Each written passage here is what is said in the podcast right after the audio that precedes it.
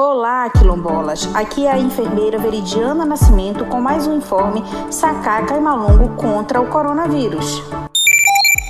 Lembre-se que o contágio da infecção pelo coronavírus acontece através do aperto de mão, de gotículas de saliva, espirro ou tosse, contato com superfície ou objetos contaminados, como celular, por exemplo. Por isso, continua sendo importante lavar as mãos com água e sabão, usar a máscara, evitar o compartilhamento de objetos pessoais, usar o álcool gel e manter o distanciamento social. Lembre-se que os cuidados individuais são importantes para o bem coletivo.